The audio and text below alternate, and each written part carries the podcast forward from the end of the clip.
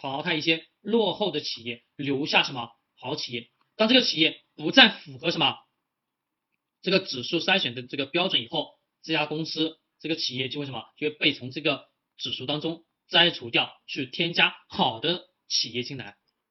懂我说的意思没有？这就是它为什么能基业长青的真正原因，因为它特性就是这样。你历史再发展，人类历史你再发现发展，科技你再进步，再往前推，再往前推，它依然什么？还将是具有永生不死、长久生存的那种特性。那么金融指数、消费指数、环保指数、医药指数哪一个才是最好的呢？我们看选备运行，我们点，等会儿等加载，点行业。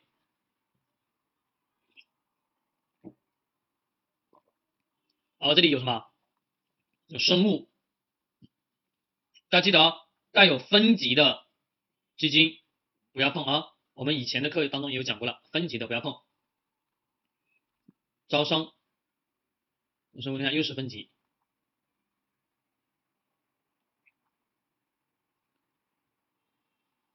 一天富中证主要消费 ETF 连接，好，二十五亿跟踪误差，那持有的企业。好，近五年的，你看远远超过是吧？收益多少？九十，百分之九十，看到没有？同类平均都是负百分之一十六点六一。那等下是知道它为什么能跑赢，懂吗？仅仅的十年时间，你看这个多好，就是什么消费类型。那各位，消费指数、环保指数、医药指数，大家认为哪个才是最好的呀？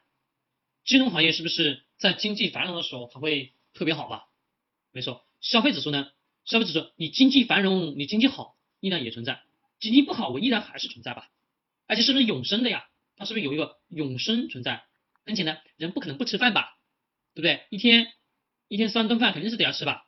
对，环保指数嘞，我们普通人参与不了，但是我不建议各位去碰环保指数。医药呢？